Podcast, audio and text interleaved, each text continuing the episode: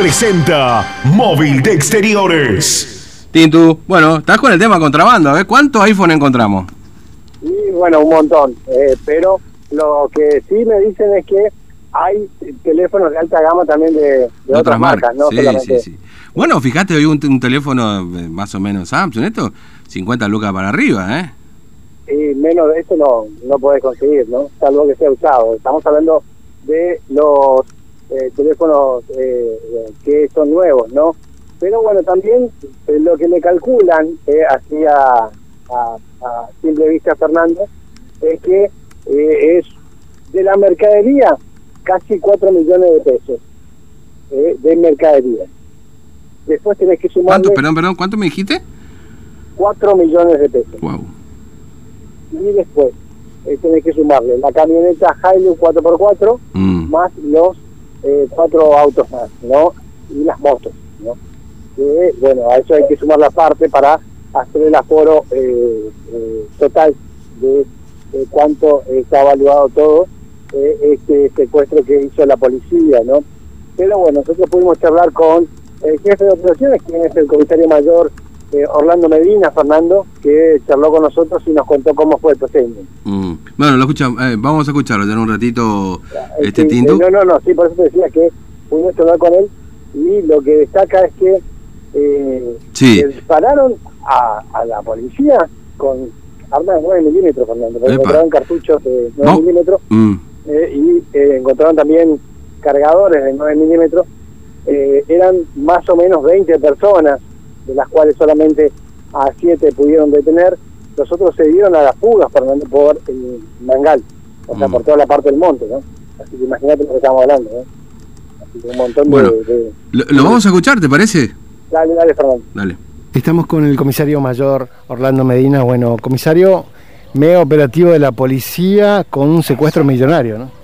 Así es, sí, ¿qué tal? Buen día. Eh, efectivamente, en la mañana hoy, no era la madrugada, personal de la comisaría quinta que hacía el patrullaje preventivo por zonas denominadas sensibles en lo que hace al movimiento o ingreso de personas que ingresan en forma ilegal por pasos no autorizados y a solo efecto de evitar esa circunstancia, este, observan una actitud sospechosa de un grupo de personas eh, y varios vehículos en el barrio La Orquídea, en la zona oscura, motivo por el cual intervienen, tratan de identificar a estos sujetos y comienza primeramente con una discusión, después una serie de amenazas por parte de estos sujetos, que era una cantidad más o menos de 15 a 20 personas, este, y que lejos de querer acatar las instrucciones que le daba el personal policial, eh, trataban de agredirlo físicamente. En un momento dado y dada la actitud lenta y agresiva de estos sujetos, se solicita el apoyo de las demás dependencias con los móviles y personal a efectos de poder llevar a cabo o desactivar el inconveniente que se había suscitado al respecto.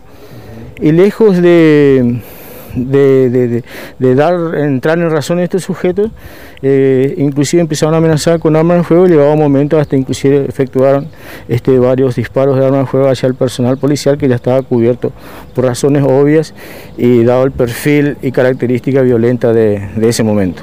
Comisario, o sea, se pusieron muy agresivos, empezaron a disparar. Bueno, uno diría que era por el tema del partido que estaban tirando bombas, pero en realidad eran los disparos que estaban ocurriendo esto. Sí, tal cual, tal cual. Eran, eran disparos de arma de fuego debidamente este, diferenciados por el personal actuante y dada la circunstancia del caso acudieron en forma inmediata el personal en apoyo de otras este, dependencias del área de, de la delegación de la Unidad Regional 1.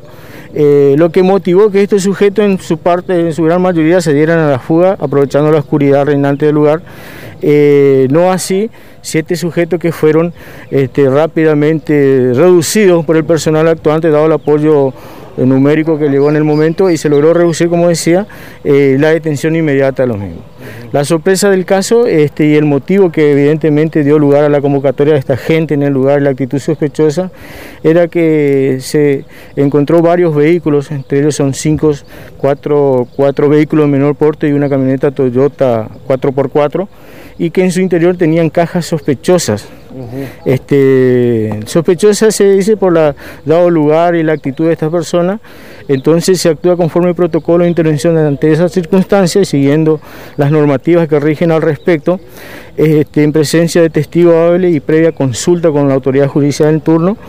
Eh, teniendo en cuenta, repito, por la hostilidad del ambiente, se traslada estos, estos vehículos y detenidos con las cajas en cuestión hasta la sede de la comisaría quinta, lugar donde, conforme a las normativas en vigencia, se procede a la apertura de estos elementos, encontrándonos con una importante cantidad de mercadería sin el aval aduanero, lo que sería un claro caso de contrabando. hay eh, mercadería de mucho valor, hay teléfonos eh, de alta gama, hay iPhone, hay computadoras, eh, bueno, uno encuentra de todo acá. Sí, como ustedes pueden observar, eh, tenemos mercadería de distintos tipos. Tenemos casos de bazar, casos este, de, tienda, zapatillería y otros elementos, pero lo más importante en lo que hace al valor monetario de estos elementos son los, los teléfonos celulares y equipos informáticos, pueden observar. y sí, decimos que es una importante cantidad en lo que hace al, al monto de todos estos efectos incautados en la madrugada de hoy. Bueno, la policía va a seguir trabajando en esta zona eh, porque, bueno, evidentemente es la zona más caliente que tiene acá la zona norte. Y la zona norte podemos decir que sí, y no es la primera vez que nosotros hacemos procedimientos de esta naturaleza.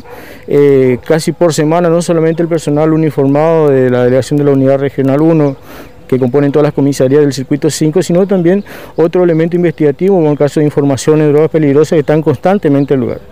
La premisa y objetivo principal es poder desarticular o inhabilitar o desactivar todos los ingresos considerados este, no habilitados para evitar eh, el ingreso, repito, de personas provenientes de la vecina, del vecino país, teniendo en cuenta la crisis sanitaria y las consecuencias que esto significaría. Muchas gracias, comisario. Que tenga buen día. Ahí estaba entonces Fernando, el comisario mayor eh, Orlando Medina, quien nos contaba justamente eh, este procedimiento. Bueno, tremendo. Se, calcula que son 4 millones de pesos.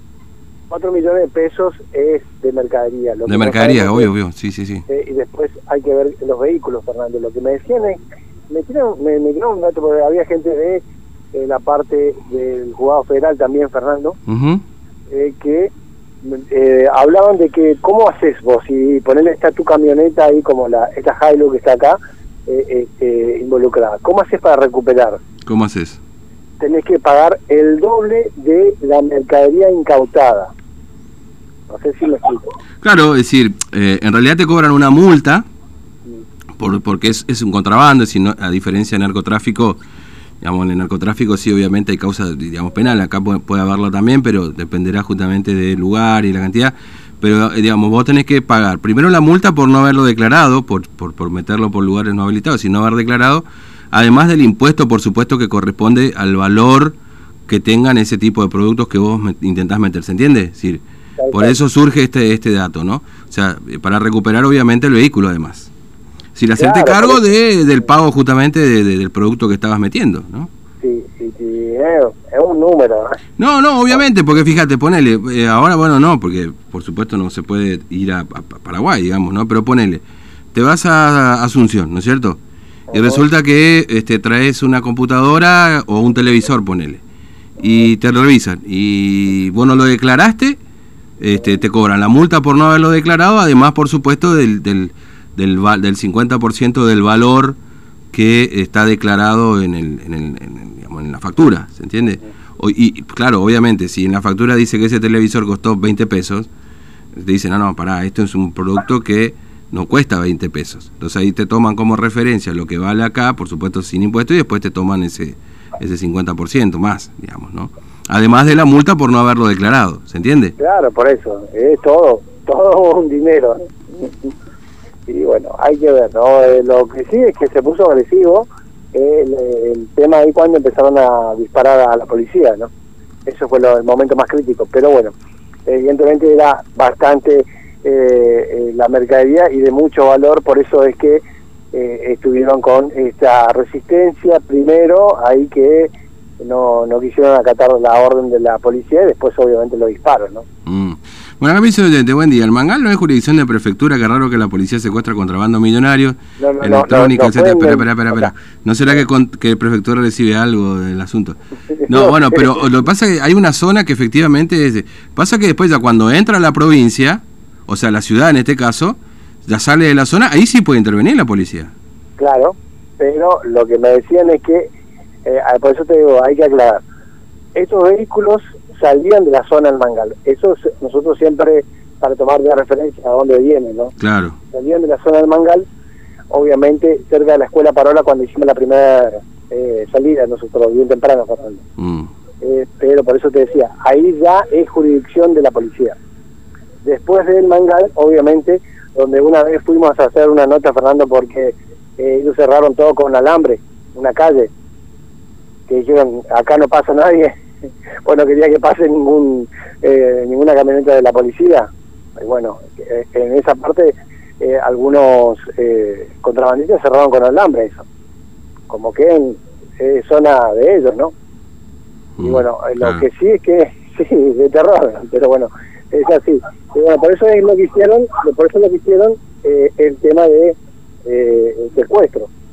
Y los, se escaparon las demás personas, que eran alrededor de 20, porque pudieron meterse en la zona de Mangal, donde no tiene jurisdicción justamente la policía. ¿no? Bueno, este, Tinto, gracias, ¿eh? Hasta luego. Hasta luego, Fernando. Bueno, 9.44, esto es lo que pasó ahí en la zona de, del Mangal, ¿eh? Bueno, 32.